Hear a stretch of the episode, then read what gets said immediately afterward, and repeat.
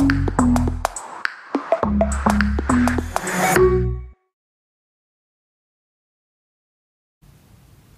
привет, друзья! Вы на канале Политлаб. Э, меня зовут Алина Гриценко. Сегодня со мной в качестве соведущего Юра э, Романенко, потому что Илья уехал, в, находится в отъезде в командировке, поэтому мы сегодня будем вести э, эфир вдвоем. У нас сегодня стандартный пятничный наш эфир. Мы будем обсуждать ключевые, ну, на наш взгляд, наиболее яркие и важные события из международной политики. Сегодня мы обсудим три основных темы.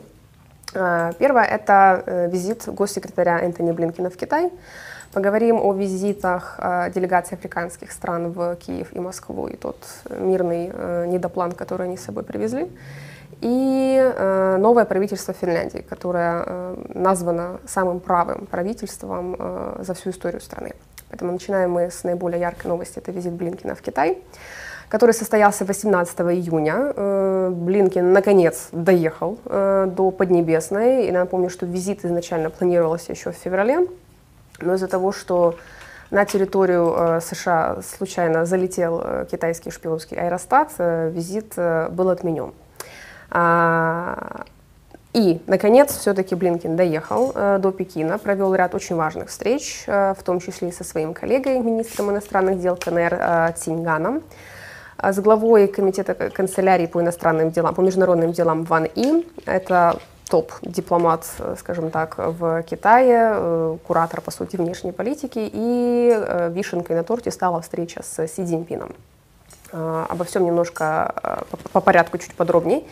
Надо отметить, что э, визиту Блинкина предшествовала довольно плотная коммуникация между американской и китайской стороной. В частности, например, в мае месяце в Китай съездил э, глава ЦРУ Билл Бернс и провел ряд встреч с представителями китайской разведки. Помимо этого, советник президента США по национальной безопасности Джейк Салливан встретился в Вене с Ван И и они целых 8 часов провели за переговорами, при, причем это без перевода. Скорее всего, э, общались на английском языке. Ван И все-таки по образованию японист, скорее всего, английский тоже знает. Поэтому целых 8 часов они общались, и, судя по всему, э, это общение было направлена на то, чтобы наладить все-таки прямую коммуникацию, потому что на сегодняшний день отношения между Штатами и Китаем находятся действительно в низшей точке с момента установления дипломатических отношений. Об этом заявил и Циньган на встрече с э, Блинкином. Думаю, можно показать фотографию. Там где-то она есть. А Блинкин, да, вот, вот, собственно, Блинкин, как можно догадаться, по левую сторону, Синьган по правую. А, Переговоры длились с 6 часов, были они в открытом формате, они обсуждали ряд ключевых вопросов, в том числе, конечно, российско-украинскую войну, но э, это, это, эта тема не была ключевой для, э, для, двух, для двух сторон. Наиболее интересным, как мне кажется, была встреча с Си Цзиньпином. Интересно она была в дипломатическом э, контексте, потому что, во-первых, не сообщалось до последнего момента, э, будет ли все-таки эта встреча, э, произойдет ли все-таки эта встреча. А, Госдеп подтвердил эту информацию буквально вот за несколько часов а, до мероприятия. Это, с одной стороны, очень важный нюанс в том смысле, что а, Блинкина, во-первых, приняли очень холодно в аэропорту, то есть многие эксперты отметили, что даже красную дорожку ему не постелили. Но с другой стороны, тот факт, что с Блинкиным, который, э, ну, это министр иностранных дел, встретился глава государства, говорит о том, что все-таки Си Цзиньпин готов к прямым переговорам. Э, эта встреча явилась сигналом о том, что Си Цзиньпин готов к встрече с Байденом, и она э, ну, состоится как минимум э, на саммите G20, который должен состояться осенью в Нью-Дели в Индии. Но тут также, вероятно, речь шла о том, чтобы организовать все-таки двустороннюю встречу. А, вот, фотографию тоже, я думаю, можно показать, э, потому что там было интересно то, как, приняли, как принял а, Блинкина Си Цзиньпин. Он сидел во главе стола, вот как вы видите на фоне замечательного китайского пейзажа. Си Цзиньпин сидит во главе стола, как глава совета директоров, а Блинкин так, э, по правую руку от него сидел и очень внимательно слушал, э, что ему рассказывал а, генсек Коммунистической партии Китая. По левую сторону от Си Цзиньпина в масках он сидит Ван И первый, и затем Циньган, министр иностранных дел. Посередине вот вы видите лотосы, да, это замечательный символ чистоты в, в, ну, в китайской, в китайской э, культуре, в китайской философии. А, Напомина, напоминает, как товарищ Путин тоже со своими этими только вот здесь все красочнее, здесь у, у Путина это все как-то вот по-жлобски, вот, а тут эстетика какая-то. У них есть. всегда все красочно и эстетично, потому что очень много культурных вот этих символов, китайских пейзажей и все такое прочее. Даже вот э, чашки с чаем, они тоже в китайском стиле с вот этими крышечками и так далее. А, переговоры вот с Цзиньпином длились недолго, но ключевой вывод из всего этого, э, что Китай готов на прямую коммуникацию со Штатами, это первое. Но при этом Китай готов на эту коммуникацию в качестве равного партнера. То есть вот, э, госсекретаря США, поскольку это далеко не последний человек в мировой политике, как правило, принимают довольно, ну, то есть красочно, очень официально. А тут Китай решил продемонстрировать, Си Цзиньпин в частности, кто в доме хозяин, его приняли довольно холодно, его приняли как э, просто рядового министра иностранных дел любой другой страны, то есть продемонстрировать, что вот мы готовы на взаимодействие, но при этом в качестве э, равных глобальных, э, спивмирных, мне нравится в украинском языке есть такое слово, соразмерных, да, два соразмерных государства. То есть э, переговор, от переговоров никто ничего особо не ждал, никаких там а, надежд не возлагалось на, на какой-то прорыв, на то, что вот сейчас они там, Штаты и Китай о чем-то договорятся. А, отношения вот за один раз стабилизируются. И Блинки на своей пресс-конференции об этом тоже говорил, что, учитывая то, в каком э, плохом состоянии сейчас находятся двусторонние отношения, решить, наладить, стабилизировать взаимодействие буквально за один визит, за одну встречу а, невозможно. То есть они обсудили ряд ключевых вопросов, там, где а, Китай и Штаты, как два глобальных государства, имеют общие интересы, но при этом есть огромное количество вопросов, где а, у Штатов и Китая взгляды на решение проблем расходятся. И это э, в первую очередь о том, как им мирно сосуществовать, как им поделить сферы влияния. И это в причина, почему у них такие разногласия, это все-таки больше цивилизационные на самом деле. А, вот. Вот такие вот выводы я для себя сделала, исходя из визита. А, Байден, правда, на следующий день немножко подпортил всю малину и назвал Си Цзиньпина диктатором безусловно, имеет на это право, как представитель э, штатов, который является либерально-демократической страной. Но китайцы со своей стороны не пошли в лобовую э, конфронтацию, хотя могли бы. То есть они ограничили, МИД, МИД КНР ограничился замечанием на эту тему, что это, э, это высказывание в сторону главы Китая было неуместным и абсурдным, но при этом они не стали разгонять э, вот это, как бы хайп делать в, например, СМИ выразили протест, и на этом все. Хотя могли бы в своей традиционной дипломатии волков а, разойтись на самом деле куда более агрессивно. Но там еще один был момент скандальный, э, который показывает, насколько э, для Китая вообще важен Тайвань и вообще этот вопрос Тайваня, потому что э, там после этого визита Э, значит, э, скандал был по поводу чего? Китай обвинил в фальсификации, это я с Блумберга читаю. Китай обвинил в фальсификации своих политических обещаний по Тайваню через несколько э, дней после того, как на высоком, встреча на высоком уровне вселила надежду на стабилизацию отношений между США и Китаем. Ян Тау, официальный представитель Министерства иностранных дел, повторил критику США за якобы искажение их политики одного Китая на брифинге для СМИ через несколько часов после встречи председателя КНР Си Цзиньпиня с госсекретарем Энтоном Блинкиным в Пекине. США дали четкое обещание, признав, что в мире существует только один Китай. Китай явля... Тайвань является частью Китая, что Китайская Народная Республика является единственным законным правительством, представляющим Китай. Ян предложил, что политика была подорвана решением США добавить закон об отношениях с Тайванем и так называемые шесть гарантий Тайваню к своей политике одного Китая на протяжении многих лет, заявив, что не противоречит тому, что Пекин и Вашингтон взаимно согласовывали. Китай решительно выступил и не признает их. Э, э, значит, во время визита Блинкина Цинган, министр иностранных дел, вновь заявил, что Тайвань является стержнем основных интересов Китая, а самоуправляющийся остров находится в центре напряженности между двумя странами.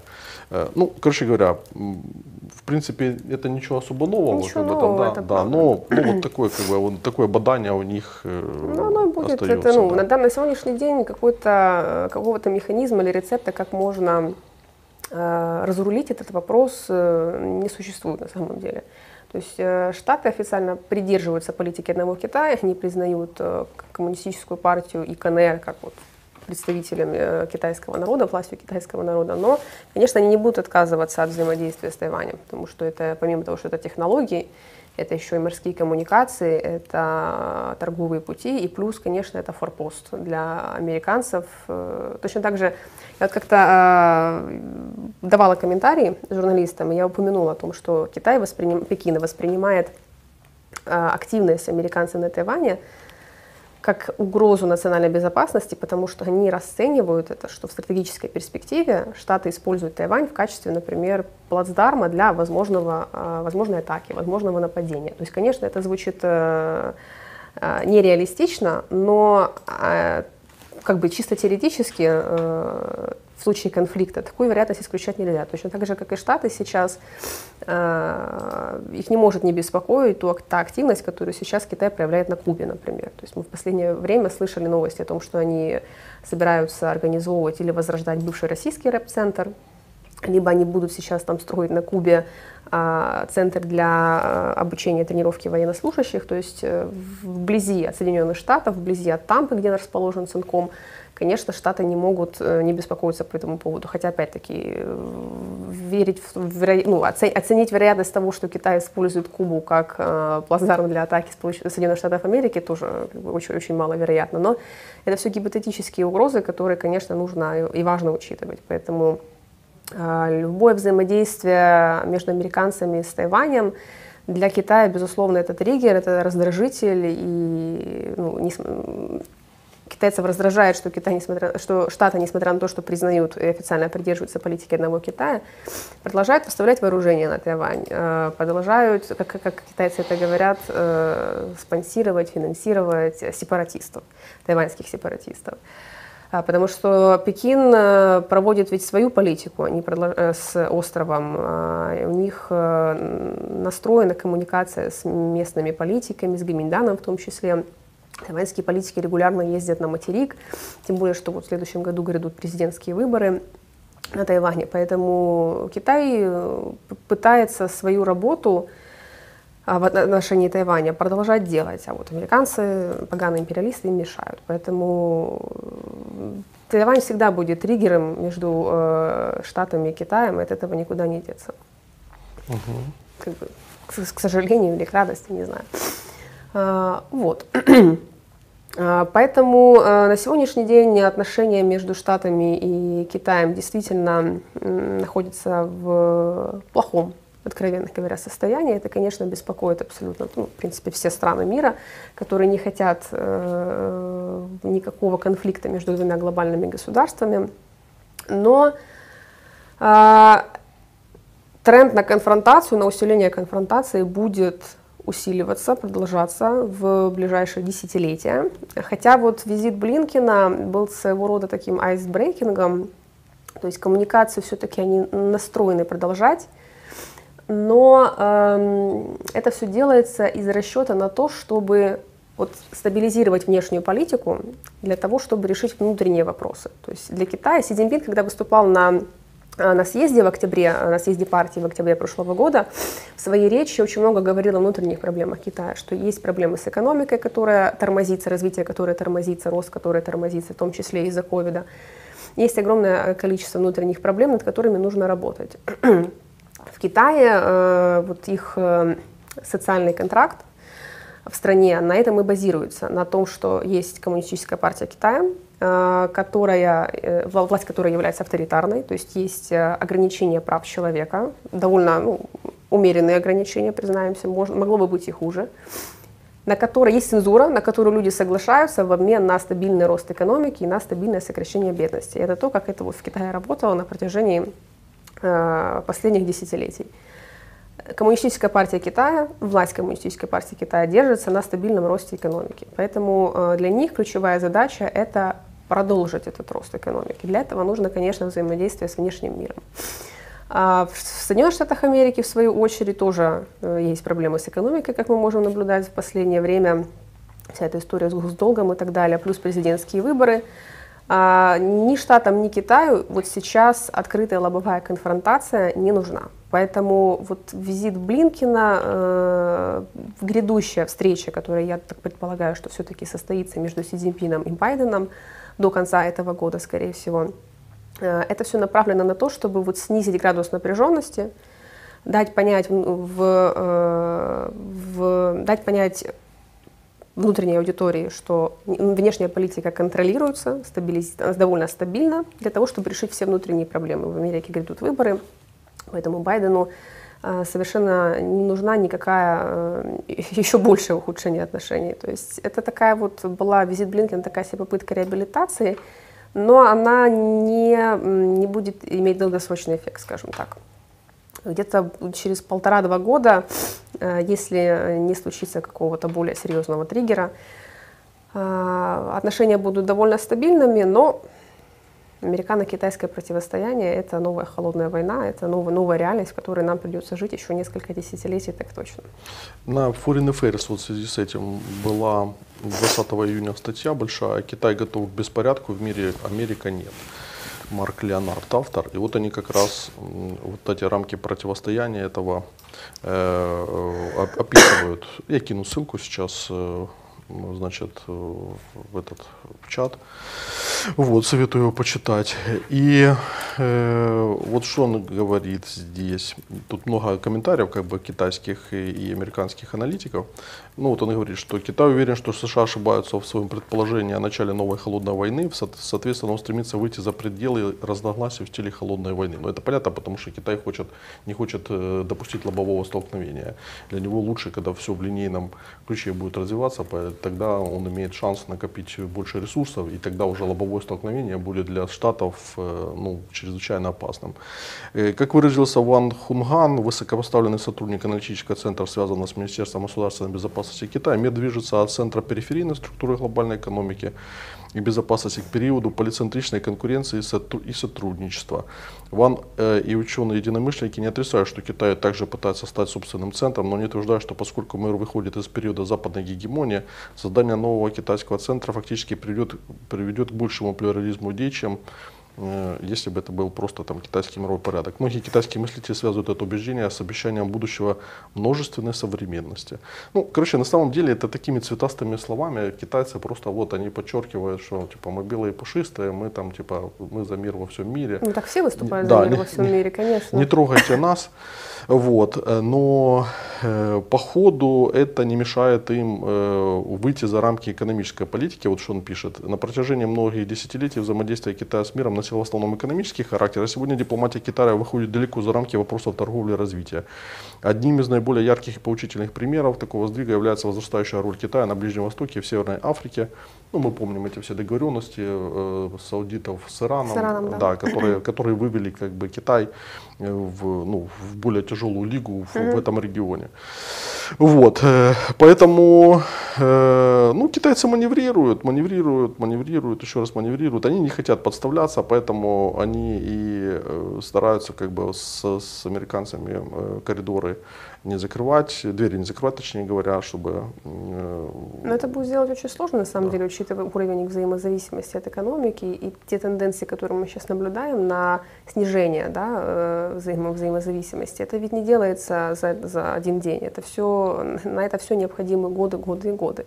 Поэтому никаких резких э, телодвижений от китайцев ожидать э, не стоит. Даже вот сейчас по их э, риторике, если когда министром иностранных дел был Ван И, вот это появилось, этот термин «дипломатия боевых волков», и представители китайского МИДа всегда очень резко реагировали на любые, на любые комментарии, любую критику со стороны Соединенных Штатов Америки то сейчас, э, вот, например, со стороны Цинькана риторика довольно умеренная, скажем так. Э, дипломатия боевых волков, кажется, медленно, но верно э, уходит, уходит в прошлое.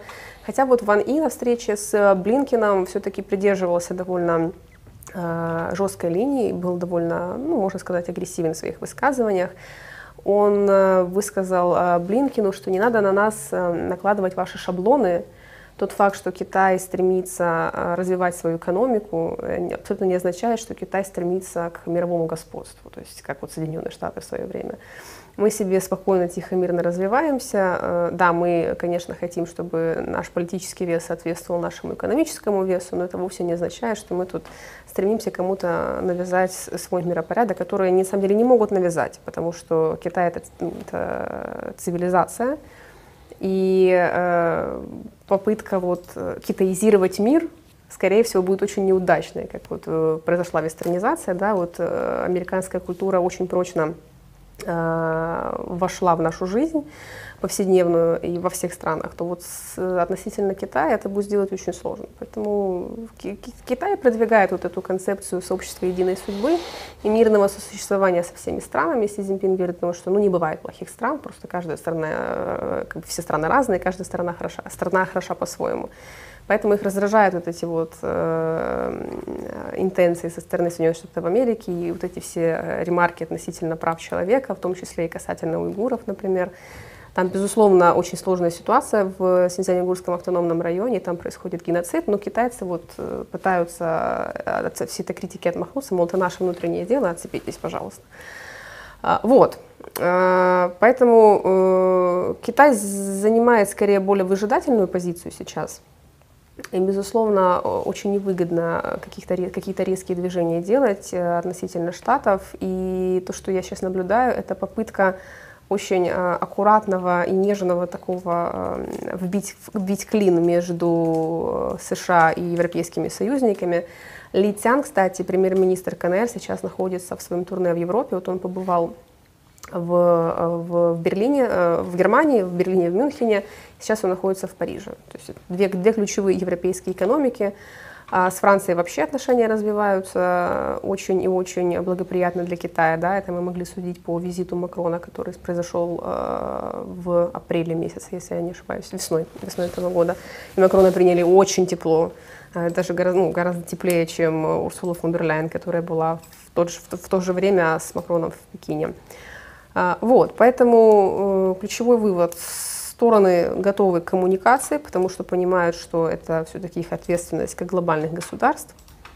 А, но э, в то же время более, а, более агрессивные взаимоотношения мне выгодны, потому что существует огромное количество внутренних проблем, которые нужно решить. Для Китая это стабилизация развития экономики, для Штатов это в том числе и подготовка к, э, к выборам, которые состоятся в следующем году. Поэтому на ближайший где-то год-полтора, если все-таки состоится встреча Си Цзиньпина и Байдена, можно будет немного как бы э, расслабиться и сделать вывод, что э, ухудшение дальнейшего отношения не произойдет. Но, как я уже сказала, конфронтация между Штатами и, э, и Китаем – это наша новая реальность, и это новая холодная война, которая нам нам предстоит жить еще э, несколько десятилетий, так точно. Э, тут, э, господи, он пишет комментарии. Наконец-то с Алиной соведущий, который никак не уступает ей красоте, красивый тандем. Поэтому, если вы считаете нас таким красивым тандемом, то полайкайте эфир. Не забывайте, что один лайк это 10 вовлеченных дополнительно людей.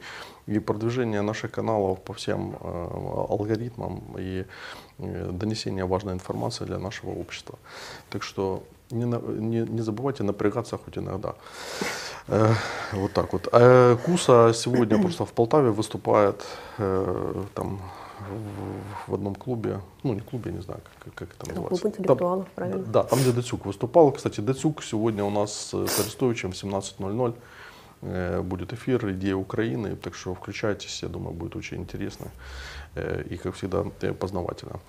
Пошли дальше. Э, вторая тема у нас. А, визит Африка... делегации африканских да, государств в Киев и Москву. Да. А, Африка решила выступить в качестве посредника ну, не вся Африка, конечно, да, но, тем не менее, решили африканские государства выступить в качестве посредников в урегулировании российско-украинской войны. И 16 июня, в пятницу, в Киев прибыла делегация из пяти э, африканских представителей пяти африканских государств. Это Южноафриканская республика, Замбия, Сенегал Египет, э, которые вместе с Конго и Угандой предлагают мирный план, который, на их, по их мнению, собственно, может позволить завершить э, войну э, в, в Украине. А, как бы неформально делегацию возглавлял президент э, Южноафриканской республики Сирил Рамафоса, хотя у многих экспертов и журналистов э, состав делегации, участие Рамафосы в этой делегации вызвало вопросы, потому что еще буквально недавно э, посол США обвинил ЮАР в нарушении нейтралитета, нейтральной позиции и в поставках вооружения э, Российской Федерации. Но, тем не менее, в составе делегации были представители, президенты Замбии, премьер Египта, это лидеры тех стран, которые регулярно поддерживают Украину во время голосования, например, в ООН, Собственно, поэтому это таким образом, можно сказать, уравновесило э, состав делегации. Рамафоса назвал э, визит в Европу, в Украину, в Москву и в Россию исторической миссией. И это, в принципе, первая такая вот в истории попытка африканских, африканских государств как-то повлиять на э, решение э, внерегионального, да, не африканского конфликта, который происходит на другом континенте, но как бы тут дело даже не... Почему вообще вот э, африканские государства решились на такую инициативу? Тут дело даже не только в вопросе престижа и в вопросе амбиций, желания э, сделать голос Африки громче да, в международных отношениях, учитывая еще контекст э, дискуссий, которые сейчас происходят относительно реформирования Совета Безопасности ООН, где ну, существует огромное количество э, различных предложений, как все-таки необходимо реформировать э, Совбез. Но буквально в каждом из этих предложений Африканскому Союзу предлагается вот одно место как постоянного представителя Совбеза. Даже дело тут не столько в этом, сколько в прагматических соображениях, потому что африканские государства ведь очень, очень страдают от российско-украинской войны, и э, африканские государства заинтересованы в, в частности, сохранении зерновой сделки, в том, чтобы она все-таки работала, и зерно, поскольку Африка является этим ключ, ключевым юзером э, украинского российского зерна, чтобы все-таки зерно поступало на африканский континент. Иначе это, ну, конечно, срыв зерновой сделки грозит колоссальными последствиями. А, вот. Но э, что интересно, что Рамафоса представил план э, свой из 10 пунктов а, в Санкт-Петербурге, где встретился с российским президентом. Собственно, 10 пунктов. Первое. А, африканская мирная инициатива не конкурирует с другими мирными планами. Второй пункт предполагает прямые переговоры Украины и России. Третье. Деэскалация конфликта, конечно, здесь не расшифровывается, каким именно образом. Четвертое. Признание суверенитета стран на основе статута ООН, естественно. А, пятое. Предоставление гарантий безопасности двум государствам. Тоже кто, какие гарантии, в, в каком формате, тоже не уточняется. А, дальше снятие любых препятствий на передвижение зерновых и сырья Черным морем. А, предоставление гуманитарной помощи пострадавшим, возвращение военнопленных с обоих сторон и возвращение украинских детей домой, постконфликтное восстановление. Очень странно это, потому что ну, постконфликтное восстановление, писать это одним пунктом, это немножко непродуманный момент. И последнее, это, конечно, участие стран Африки в мирном процессе, который должен э, привести к завершению войны. В общем-то, э, никакой это не план, ничем он не лучше тех китай, китайских 12 пунктов, которые Китай предложил в феврале месяце. Э, то есть такая попытка чисто вклиниться в процесс, э, зацепиться хоть как-нибудь. И, в принципе, на самом деле, не особо-то и важно, что именно указано в этом плане, потому что насколько этот план или, или предложения, которые африканские страны предложили, насколько они рабочие, насколько они могут быть эффективными, им важно было хоть с чем-то приехать, вообще хоть с чем-то, чисто теоретически, встретиться с э, двумя президентами из Украины и из России. При этом на пресс-конференции с Владимиром Зеленским некоторые э, африканские лидеры не называли войну войной, продолжали называть это кризисом, и Зеленский сделал, конечно, замечание э, относительно этого, но при этом не упустил возможности и пригласил э, африканские страны на глобальный саммит мира, который вот, э, планируется организовать. И э, он, Зеленский упомянул, что э, во время визита африканских лидеров э, Укра... Очередной раз обстрелялась, обстреляли с российской стороны, в том числе и Киев. Но э, там был такой момент тонкости перевода. Рамафоса Э, заявил, что э, у нас это перевели так, что вот якобы Рамафоса сказал, что мы слышали взрывы, мы слышали обстрелы. Но на самом деле Рамафоса сказал we heard of, то есть мы слышали про, то есть мы где-то когда-то услышали или прочитали про обстрелы. Но э, они, они по-моему, были в Буче, поэтому э, находились в, пол, в, пол, в полной безопасности. Такой вот тонкий момент. А, то есть выглядело так, как будто бы Рамафоса сомневается в правдивости которой, информации, которую предоставляет Украина относительно обстрелов. Выглядело так, что вот, ну, мы слышали, что якобы проходят обстрелы, как будто бы это выдумка, выдумка Украины на самом деле. А, вот. И а, до, до того, как а, делегация прибыла в Киев, на Рейтер появился а, проект а, плана где, в частности, одним из пунктов было указано отведение российских войск. То есть не там, прекращение боевых действий, не вывод полный э, российских войск с украинской территории, а вот отведение. Опять-таки непонятно на какую, а, на какое конкретно как бы, расстояние, на каких конкретно условиях и так далее. В общем, ну, понятное дело, что план абсолютно не рабочий, как минимум потому, что в плане указано указан пункт переговоры Украины и России, которые на сегодняшний день вообще не представляются возможными. Но, но а, эта инициатива получила, конечно, одобрение Китая, безусловно. А, спикер Министерства иностранных дел КНР Мао заявила, что Пекин высоко ценит усилия африканских стран, направленные на урегулирование, как они продолжают говорить, украинского кризиса. И Мао заявила, что усилия африканских государств отражают общий призыв международного сообщества к прекращению боевых действий и деэскалацию напряженности.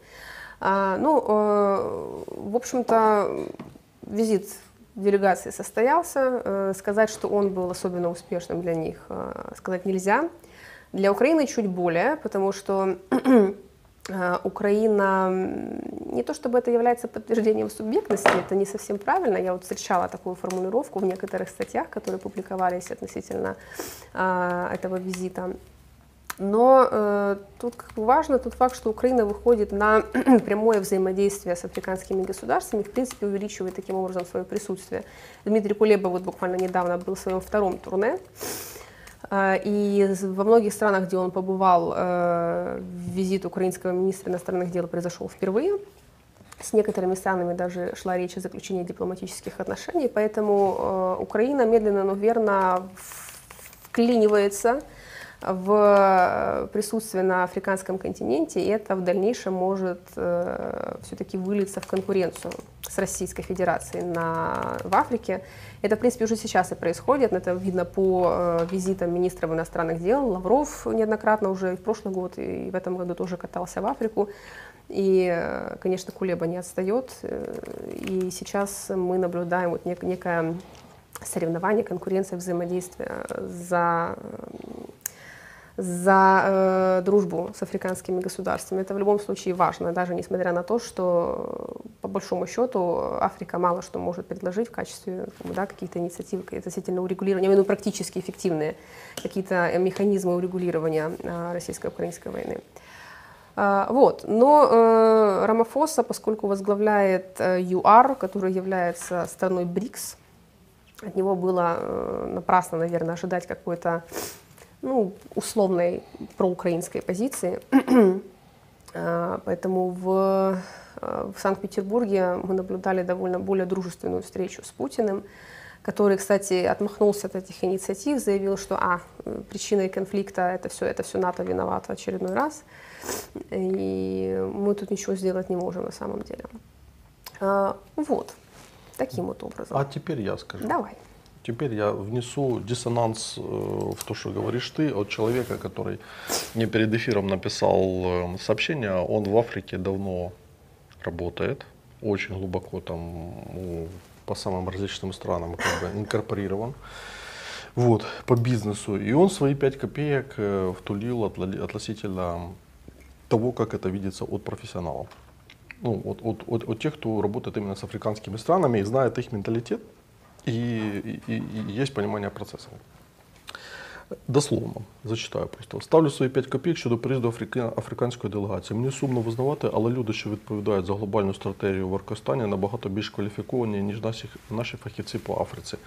Станом на зараз Африка це заповідне ельдорадо для країн, що беруть участь в гонці за світове лідерство. Регіон, е, який не потрібен був е, нікому ще якихось 15-20 років тому, став заповідною мрією. І глобальних причин цьому всього дві. Перше, контроль над природними ресурсами в Африці знаходиться від 30 до 80 покладів, найбільш відсотків покладів найбільш важливих природних ресурсів планети. По мірі їх вичерпання в інших регіонах цінність і важливість африканських зростає. Друге, люди як ресурс виробництва, бо це регіон з наймолодшим населенням на планеті, на планеті і як ринок збуту товарів, оскільки це найбільший торгівельно непокритий регіон світу. По мірі зростання ВВП країн Африки. Е, буде збільшуватись рівень купівельної спроможності. Той, хто контролюватиме хоча б 30 відсотків е, видобуток корисних копалин, на цей же відсоток ринок збуту може спокійно дивитися у майбутнє у найближчі 50 років. За Африку б'ються Китай, США, Великобританія, Туреччина, Франція, Оркостан. Кожен використовує різні тактики, стратегії, підходи та бачення, проте реального результату не досяг ніхто, навіть Китай. Усі гравці виходять з того, що розуміється на Африці, і потреба в слабких місцях та бажаннях. Але Африка це не статична мішень. Це 54 країни, які живуть і розвиваються, підлаштовуючись під зовнішні фактори та обставини. Оркостан Іран дав їм посил розіграти власну карту у нашій війні. Вони обрали стейкхолдерів, спрогнозували розвиток подій, інформаційне поле і зірвали джекпот. Тому, е, тому що їм не важливо, чи підтримують африканці резолюції по Україні в ООН. Їх мета набагато масштабніша і амбітніша, на відміну від наших генів, які в лоб африканцям кажуть, що їм потрібні голоси в ООН. В судовому процесі так все організовано, що першим виступає прокурор звинувачення, а останнім адвокат захист. Я не знаю, хто і чому допустив це, але у візиті африканських лідерів ми виявилися стороною звинувачення, а орки захистом. Оркам не важливо, що думають свідомі учасники процесу за кордоном. Ключова поставлена мета візиту африканців сформулювати обґрунтований сумнів, що орки хороші і не і не все таке однозначно. І вони своєї мети досягли. Зараз це все зі швидкістю звуку почне розганятися по всім країнам Африки. Нічого позитивного для нас цього не вийде. Наші знову вийшли на полі грати у футбол, а з ними зіграли в баскетбол. Подивись, і з будь-якої сторони ми програли. Наслідку побачимо вже дуже скоро. Ну, от таке, как бы. Ну, относительно того, что у Российской Федерации более очевидное присутствие в Африке, более продуманная работа по африканским государствам, это, в принципе, не секрет, потому что мы за последние 30 лет, э, ну, мы не то что проигрывали россиянам на этом поле, мы даже с ними не играли, на самом да. деле. Поэтому, Вообще отсутствовали. Да, поэтому ну, лучше поздно, чем никогда. Тот факт, что мы хотя бы сейчас начинаем какие-то делать телодвижения в сторону Африки, э, это, это очень правильно.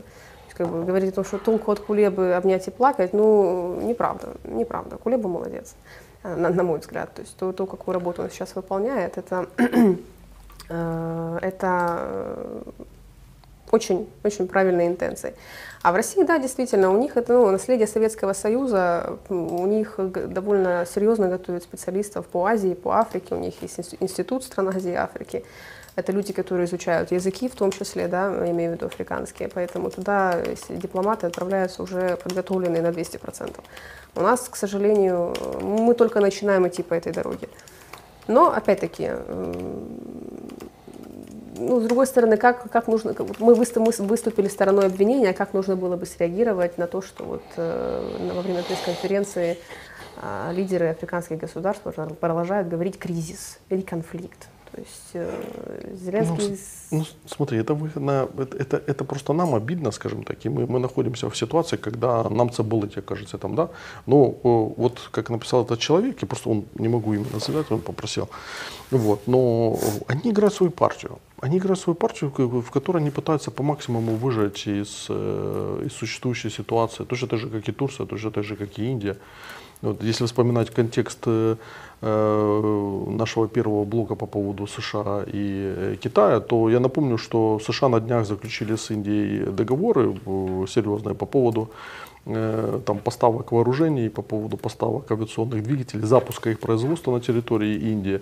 Э, и э, вообще сейчас западные транснационалы идут в Индию потоком, переносят туда производство. Foxconn туда да. должен уйти, один из ведущих производителей чипов.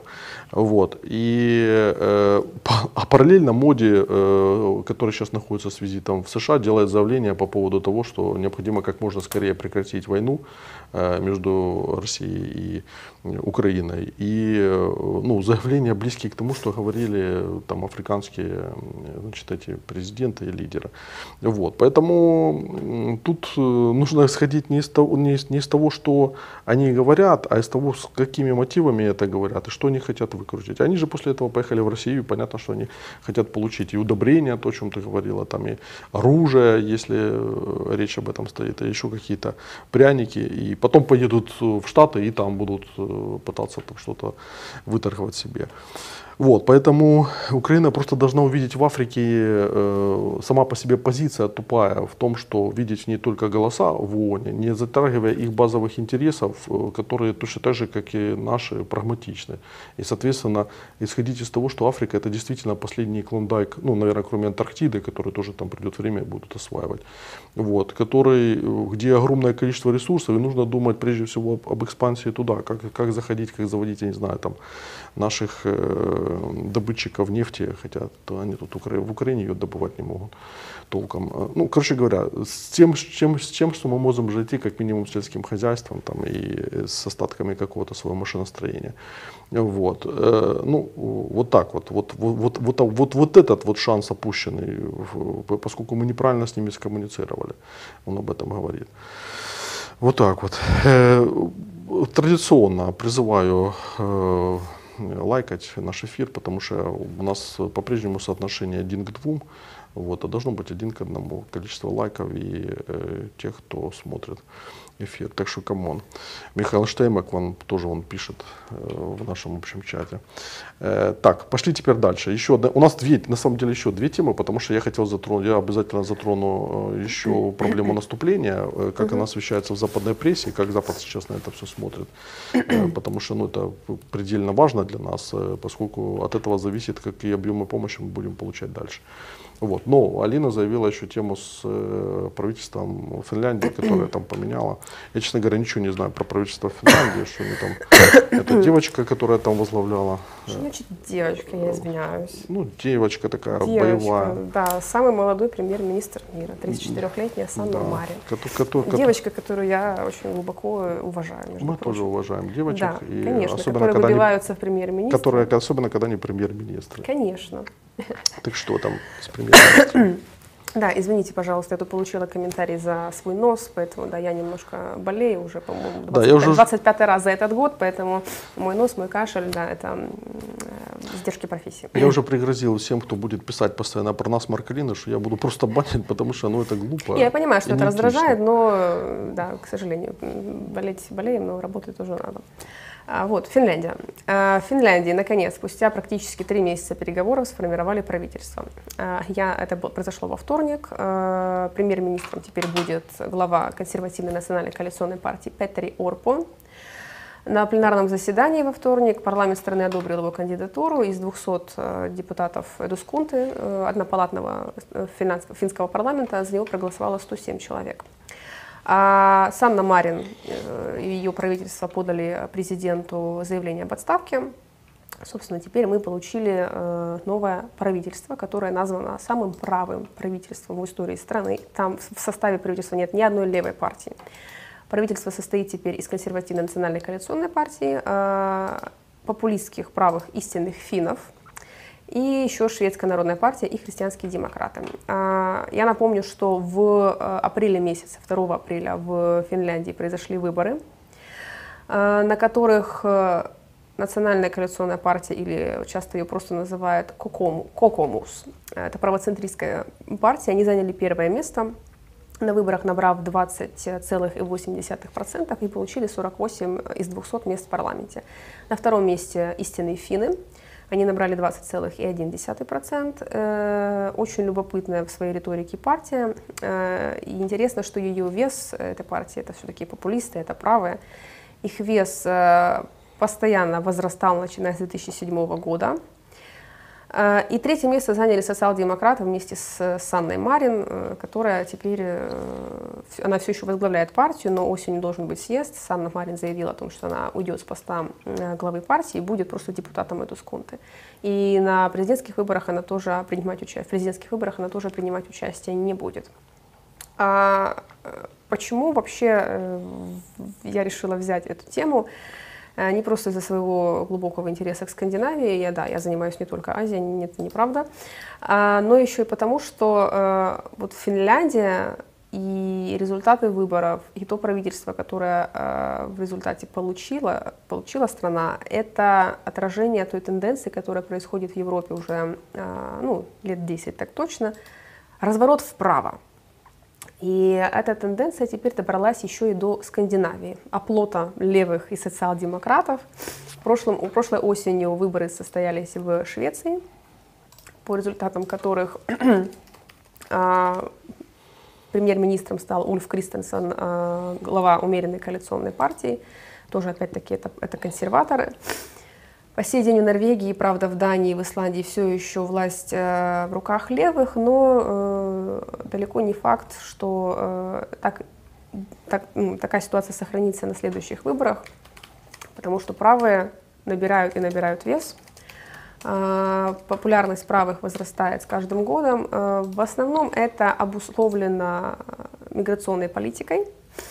Э, всех, все переживают из-за мигрантов, все переживают из-за тех условий и тех э, там, привилегий, которые мигранты могут получать. Вот, например, в новое финское правительство уже заявило о том, что э, будут определенные э, ограничения будут для мигрантов, то есть они будут проверять, э, например, как часто выезжают мигранты из страны. И это все, кстати, вот результат той риторики, которую продвигают истинные финны. Потому что они такие довольно э, националистические, в принципе, в своей риторике. Они выступают за сохранение вот этой финской идентичности. Они, выступ... они ярые противники мультикультурализма, они считают, что это большая беда для Финляндии. Вот, но э, главная задача нового правительства в программе, как обозначено, будет решение экономических проблем республики. Это та причина, из-за которой вот Санна Марин потеряла свою популярность. Я имею в виду партия Санны Марин потеряла популярность, потому что ее э, обвиняли в неправильном, непродуманном э, распределении э, государственных ресурсов. Петри Орпа заявил о том, что основная задача будет состоять в сокращении госдолга, балансировании государственного сектора. Для этого планируется сократить пособия социальные, ограничить государственные расходы и уменьшить помощь развивающимся странам. А, вот. Поэтому э, Орпа заявил, что в прошлом году коэффициент госдолга снизился во всех странах Европейского Союза, кроме Финляндии. И правительство теперь намерено скорректировать государственные расходы на 6 миллиардов евро в течение следующих четырех лет. А, то есть э, выборы в Финляндии и то правительство, которое в Финляндии сформировалось, это отражение общей европейской тенденции э, к большей радикализации, скажем так, в политике и большей поляризации общества в том числе э, относительно вопроса, как повлияет ли это как-то на Украину, э, нет. В принципе, у партии есть консенсус относительно этого. В принципе, все партии э, рассматривают Россию как угрозу, вызов национальной безопасности. И у партии есть консенсус относительно поддержки Украины. Точно так же, как и, я, кстати, писала в прошлом году, я писала статьи относительно вступления Финляндии в НАТО. Я сейчас скину это в чат не только в Финляндии, но и в Швеции в том числе. А, Еще в прошлом году на фоне российско-украинской войны, на фоне вторжения России в Украину, а, даже те партии Финляндии, которые поддерживали нейтралитет или выступали против вступления страны в НАТО, довольно резко сменили а, свою риторику и выступили в поддержку. И уже по состоянию на прошлую весну, весну прошлого года, в принципе, все партии выступали за вступление в альянс. Поэтому относительно НАТО тут тоже наблюдается консенсус, и никак, никаких изменений в политике во внешней мы, в принципе, наблюдать не будем. А, поэтому э, для меня э, как бы очень обидно, что Санна Марин все-таки э, покинула пост премьера, потому что это один из тех политиков, которыми я всегда восхищалась, хотя я как аналитик, наверное, не должна этого делать, я должна быть непредвзятой ко всем абсолютно, но вот да, Санна Марин для меня была всегда таким вот э, ролевой, role model, то, что называется. Э, вот, поэтому э, наблюдаем радикализацию, наблюдаем поворот вправо, в том числе и в Скандинавии. Вполне вероятно, что... Кстати, вот если еще по состоянию на 2021 год, когда прошли выборы в Норвегии, все СМИ писали о том, что вот, впервые там с 50-х годов э, все пять стран Северной Европы, Финляндия, Норвегия, Швеция, Дания и Исландия, везде теперь главенствуют левые. Тут буквально год спустя э, ситуация уже начинает в корне меняться. Правые набирают все большую популярность, и это, как, на мой взгляд, э, причиной основной этому даже не столько являются мигранты, сколько внешняя вот нестабильность и нестабильная ситуация по безопасности в мире. Это вот э, приводит к тому, что более уверенные, более радикальные в себе политики приобретают большую популярность, потому что создается впечатление, что их политика будет более предсказуемой, что ли. А, вот, таким образом. То, что я хотела, собственно, сказать относительно э, относительно э, выбора Финляндии. Как бы, переговоры по созданию правительства были очень сложными, как мы можем понять, учитывая, что да, выборы состоялись 2 апреля, тут уже вот скоро 2 июля, и вот только на этой неделе буквально все-таки наконец финны создали правительство. Э, вот. Относительно, э, э, относительно новых назначений, это для нас как бы, наиболее важно, да, для, для Украины, поскольку мы будем э, в, одним из фокусов внешней политики. Министр иностранных дел будет депутат парламента Элина Валтанен. Министр обороны станет Анти Хаккенен, который в уходящем, уже ушедшем да, в предыдущем правительстве занимал пост министра юстиции. Они оба являются членами Национальной коалиционной партии. Э, и, конечно, они довольно лояльно относятся к Украине. Поэтому вот так. Окей. Okay. Э, три блока прошли, теперь еще один блочок, который я хотел вам показать, потому что очень много сейчас идет э, в западной прессе информации по Украине. Может быть, не так, не так, как это было год назад, не так много, но тем не менее там в топ-3 украинская тема там в Германии, значит, то же самое там или э, в Великобритании, э, в Штатах периодически попадает. Вот. И сейчас одна из ключевых тем, которая обсуждается, это, конечно же, украинское наступление и саммит НАТО, который будет в середине июля в Вильнюсе. Э, и в связи с этим идет вот просто поток э, больших таких э, серьезных текстов, сообщений, некоторые из которых вот я хочу вам показать и обсудить. То есть вот первое, это сообщение CNN, которое было сегодня, в пятницу, вот, которое вышло под заголовком, что официальные лица западные заявили CNN, что ранние этапы украинского контрнаступления не оправдали ожиданий. Э, что они говорят? Они говорят, что на начальных этапах контрнаступления Украины имеет меньше успеха, российские силы демонстрируют большую компетентность, чем ожидали западные аналитики. Сообщили CNN сразу два западных чиновника и один высокопоставленный военный представитель США. По словам одного из официальных э, лиц, Контрнаступление не оправдывает ожиданий ни на одном фронте. По оценкам Запада, российские линии обороны оказались хорошо укрепленными, что затрудняет их прорыв украинскими силами. Кроме того, российские силы успешно подавляли украинскую бронетехнику ракетными ударами, минами и более эффективно применяли авиацию. По словам одного из западных официальных лиц, украинские силы оказались уязвимыми для минных полей, а российские силы компетентны их защиты. Тем не менее, официальные лица предупредили, что контрнаступление все еще находится в ранней стадии, что США и их союзники сохраняют оптимизм относительно того, что Украина со временем сможет отвоевать свою территорию. США и их союзники, скорее всего, подождут, по крайней мере, до июля, чтобы получить более полную оценку контрнаступления, которое постепенно начиналось в течение нескольких последних недель и считают это решающим в плане определения того, кто в конечном итоге выиграет войну, э, которую Россия начала в прошлом году. Кроме того, эти официальные лица отмечают, что украинские силы сами адаптируются к российской тактике обороны и проводят все больше как бы, пеших операций. В последнее время, в последние дни украинские силы также добились большего успеха в уничтожении российских самолетов.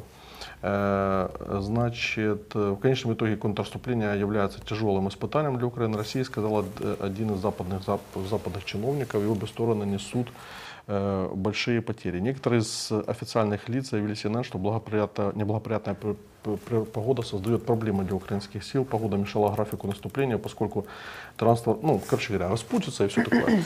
Не буду уже это переводить.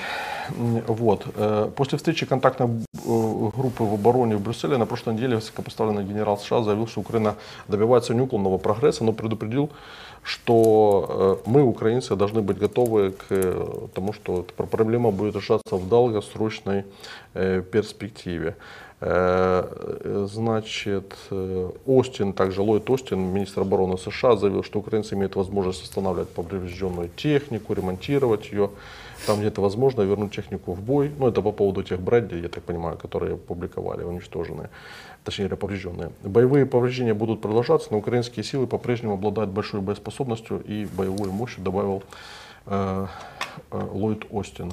Э, и Э, в этом контексте э, мы знаем, что на протяжении последней недели э, подогревается тема с ядерным кризисом вокруг Запорожской АЭС, а также вокруг возможного тактического ядерного удара со стороны России, потому что мы видим, как русские начали разгонять эту тему. Мы уже обсуждали статью Сергея Караганова из СВОПа, Совет по, по обороне там, и по внешней политике. Э, в России. И э, там он открытым текстом говорил о том, что ну, ядерный удар это вообще то, что Россия должна сделать для того, ну, чтобы, да, для того, чтобы э, занять подобающее место, чтобы Запад боялся. Э, ну, короче говоря, тот прочий бред, который э, русские разгоняют там на протяжении последних недель, чтобы само, ну, чтобы, э, скажем так, показать Западу, что в отношении с Украиной не получится перейти вот эти как бы красные линии, которые обозначила России. Так вот, на этот счет сегодня тоже появился очень интересный проект резолюции в Сенате, вот, э, который э, выдвинули сенатор-демократ Ричард Блументаль и сенатор-республиканец Линдси Грэм которые, э, в котором идет речь о том, що якщо Росія використає на українській передовій, використає ядерну зброю в Україні, щоб спробувати зупинити контрнаступ ЗСУ, таку атаку країни НАТО мають вважати нападом на самий альянс. Відповідний проект резолюції у Сенаті зареєстрували демократ Річард Блюменталь і республіканець Лінсі Грем. Ми вважаємо, що ядерна зброя, використана в Україні, здійснить викид радіації на великій території Європи до розташування союзників НАТО, заявив Грем під час прес-конференції в Конгресі. і Процитував слова США, слова президента Джо Байдена. Е, е, про те, що загроза використання Росією ядерної безпеки реальна, ядерної зброї реальна. Грем додав, що розміщення російської ядерної зброї в Білорусі викликає занепокоєння і є провокативним. А також сказав, що загроза використання Росією ядерної зброї найвища з часів Карибської кризи і найкращий засіб спосіб е, запобігти цьому це чітко пояснити росіянам наслідки таких дій. І наше повідомлення до тих, хто очікує Путіна, що якщо ви зробите це, якщо ви виконаєте його наказ, якщо ви якщо він колись його дасть, ви можете очікувати очікувати на масивну відповідь від НАТО, і ви опинитесь у війні проти НАТО. Ну, это это, скажем, э, в принципе, такое серьезное заявление. Я, правда, не уверен, что администрация Байдена его uh-huh. будет поддерживать и э, будет втягиваться в, э, ну, в подобного рода конфронтацию. Сейчас вот чуть дальше я еще одну статью покажу, потому что там как раз вот этот момент рассматривается. Но Е, як заявив сенатор Блюменталь, будь-яка з цих дій матиме нищівні наслідки для здоров'я українців, а також для сусідніх країн. Польща під безпосереднім ризиком, адже використання тактичної ядерної зброї чи знищення АЕС поширить радіацію і майже напевно задасть шкоди е, людям. Це не якась безвідповідальна або панічна резолюція. Вона основана на фактах і науці призначена для того, щоб відправити послання Володимиру Путіну та його військовикам. Вони будуть знищені і їх буде стерто. Е, якщо вони використають тактичну ядерну зброю, чи якщо вони знищать АЕС таким чином, що це загрожуватиме довколишнім країнам НАТО. Е, стаття 5 статус е, статуту НАТО про колективну оборону існує не просто так. Вона захищає не лише проти конкретних перетинів кордонів з боку військовиків, але шкода заподіяна нашим союзникам по НАТО задіює наші зобов'язання, коли йдеться про ворожу силу. Ну, то есть, в принципе, логика игры понятная, и она, в общем-то, ну, очевидная. Э, американцы, значит, эти сенаторы, они апеллируют тому, что э, если Россия осуществит неконтролируемые э, вот этот вот неконтролируемые удары, которые выйдут далеко за пределы Украины, а как это произошло уже с Каховской ГЭС, Э, поскольку мы видим, что э, все то говно, которое оказалось в Днепре, оно уже достигло там берегов Болгарии. Я думаю, что может еще в Средиземном море оказаться, учитывая, что есть течение через Босфор вот, то э, что говорить о радиации и э, что говорить о последствиях э, там, атомного тактического ядерного удара, который, ну, в принципе, тоже может иметь серьезные последствия для, для региона.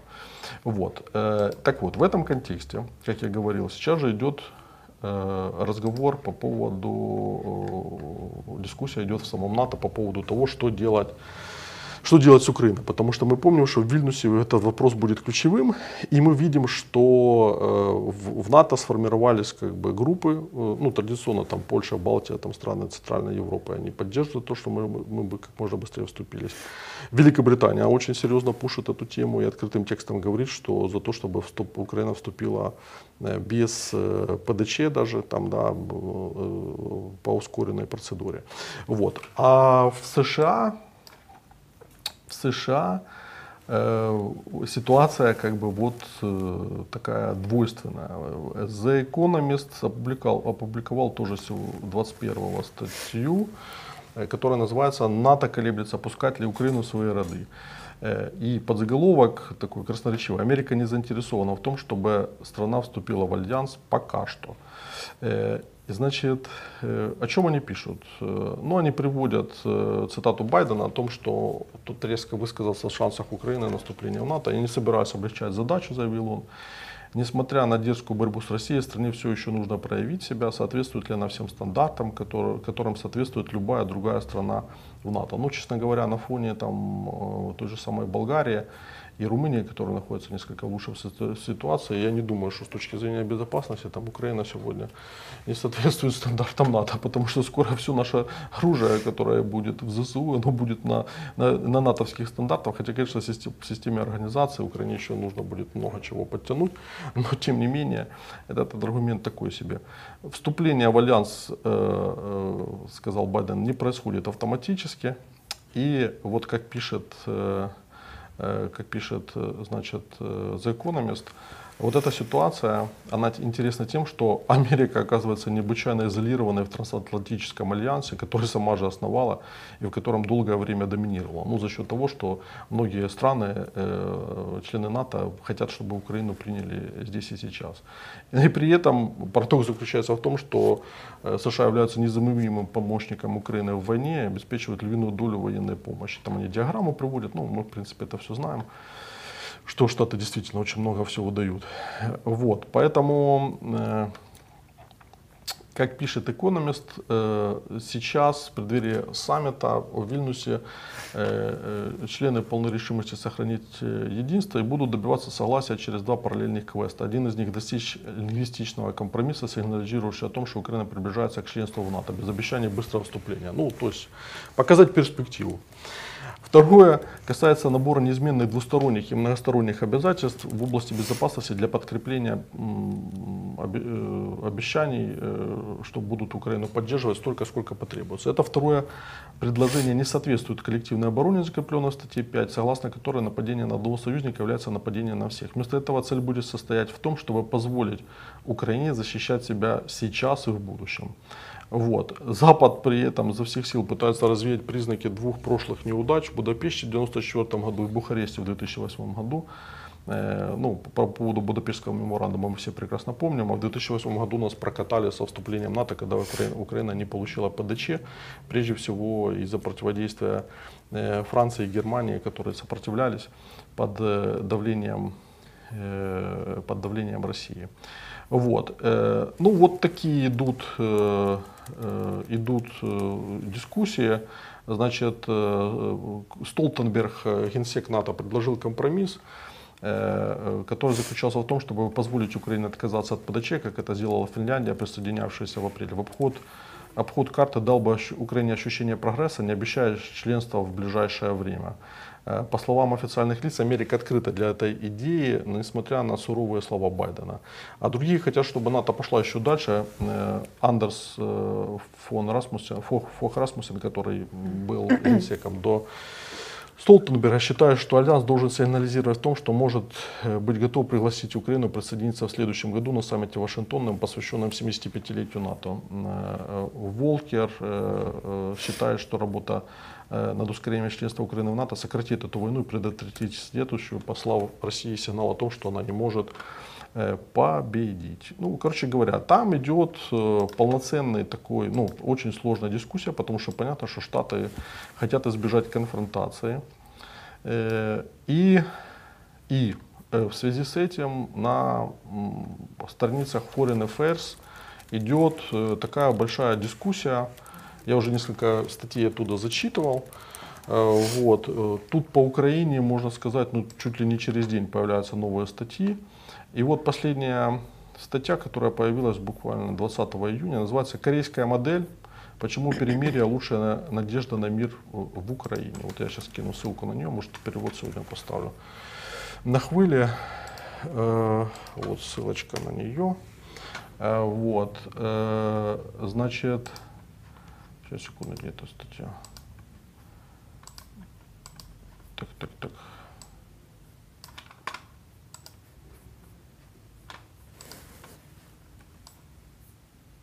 Так, тут.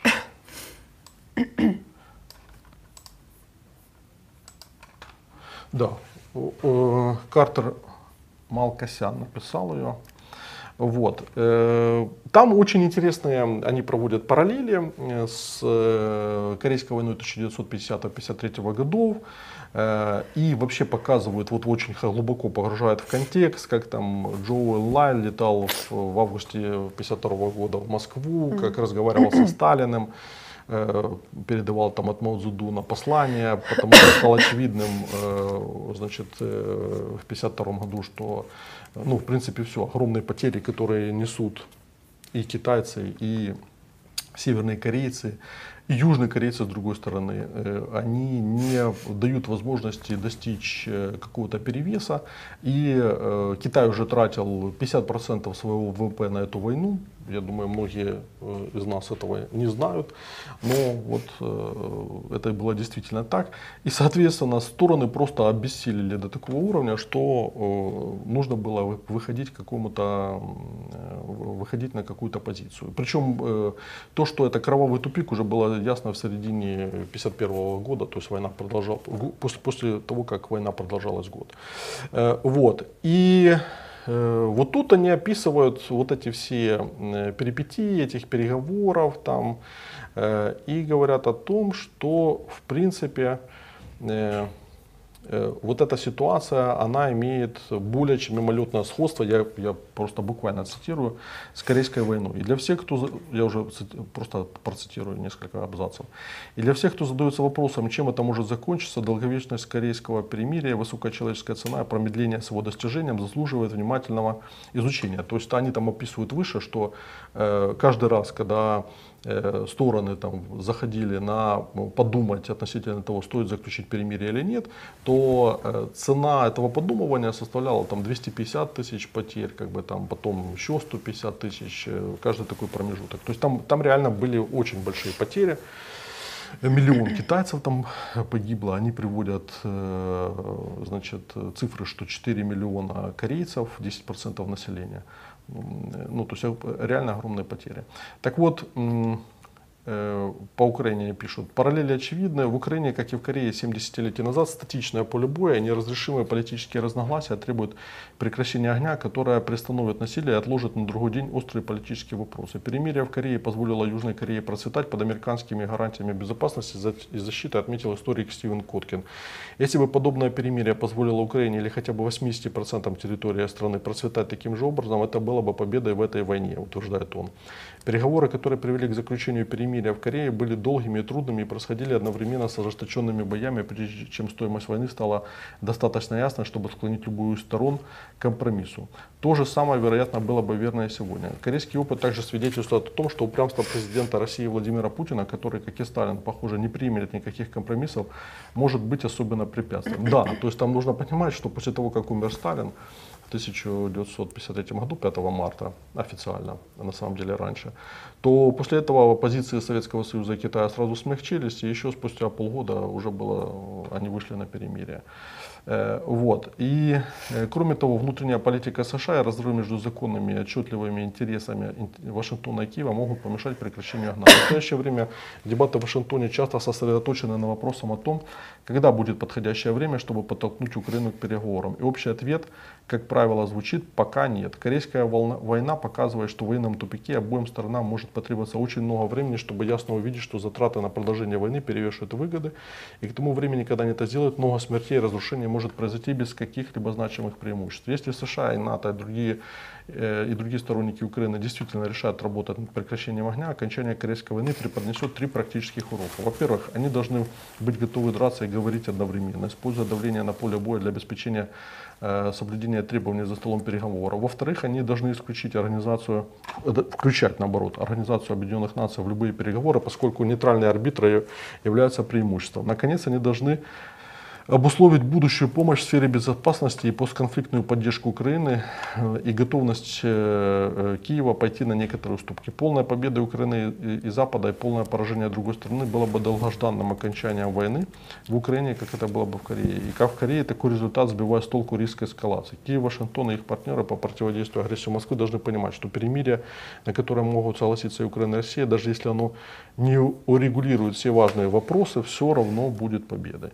Ну вот, дальше там идет большое описание значит, этой войны. Ну, короче говоря, почитайте статья в высшей степени интересная для тех, кто э, э, ну, для тех, кто хочет понять вот логику тех дискуссий, которые сегодня идут в Вашингтоне и под каким соусом они будут нам э, впаривать э, перемирие, я думаю, там спустя несколько месяцев.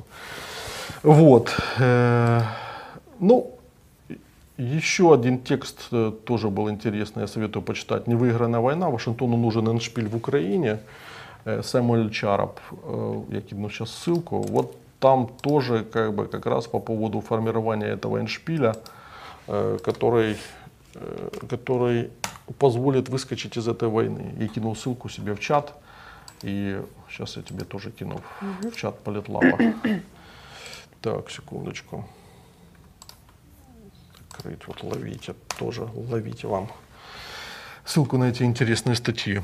Вот, так что вот, ну вот э, такие пироги. То есть западные союзники наши, конечно, будут нам помогать. И конференция в Лондоне, которая сейчас идет, э, она показала, что в принципе Украина получит большую финансовую помощь. Хотя я думаю, что э, наши распильщики, которые думают, что э, те картинки там дорог, э, портов, которые они нарисовали, э, значит, э, впечатлит там западных инвесторов, я уверен, что Запад будет очень жестко как бы все контролировать под свои компании, это все раздавать никто не будет э, э, просто кидать э, в пасть как бы нашим коррупционерам вот эти все плюшки. На следующей неделе у нас будет эфир с Долинским, который очень подробно покажет вообще, как мы уже эту тему поднимали с Польшей, но там просто еще дополнительные вводные появились. Он мне вчера рассказывал их что, ну, по сути, на территории Польши будут релацироваться украинские предприятия, многие они уже сейчас десяткам предприятий дают большие кредиты на релокацию в восточные районы Польши. И это, кстати, по поводу того, как они смотрят на перспективу регулирования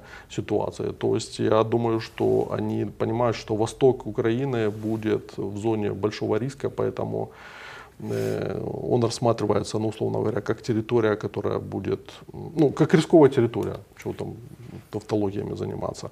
Вот, поэтому они э, будут ориентироваться на то, чтобы вкладывать деньги в западные регионы, в запад, в центр, ну прежде всего в запад, и создавать на территории э, Польши производственные кластеры, перетягивая бизнесы. Польша будет главным оператором распределения помощи. То есть это уже фактически говорят э, представители западных фондов. Вот, поэтому интрига на саммите НАТО в Вильнюсе, она, она, она будет до, до, до самого конца, то есть я думаю, что мы будем э, вот, с большим интересом смотреть его результаты. И я думаю, что в этом контексте э, и помощь, и вообще как бы ускорение э, скажем, открытие новых возможностей со стороны Запада для Украины будут также напрямую привязаны к кадровым перестановкам здесь, потому что Э, ну, на Западе очень недовольны нашим экономическим блоком и той коррупцией и э, болтовней, который, которым он занимается. Вот, вот такие пирожки. Значит, э, что, будем заканчивать? Да. Подписывайтесь на Политлаб. Э, традиционно призываю на наших юных дарований как бы поддерживать, подписывайтесь на спонсорство. Если подпишетесь на, нам на спонсорство, мы будем тоже рады, не помешает. Вот. Э, молодежь талантливую нужно поддерживать, это всегда помните. Э, поставьте лайки и, и в 17.00 мы с Дацюком и с Арестовичем здесь же в студии начнем большой эфир «Идея Украины». Дацюк написал большую статью и выступил в Полтаве. Э, эфир стоит у меня на канале, э, его выступление. И э, ссылку на статью я сейчас тоже кину у себя в телеге. И включайте 17.00, будет очень-очень интересно и весело. Пока. Всем спасибо.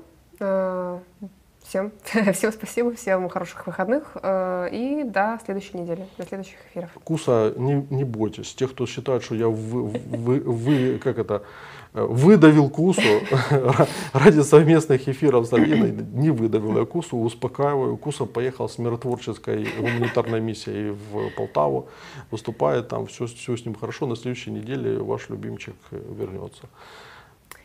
Всем спасибо, всем пока. пока. Thank you.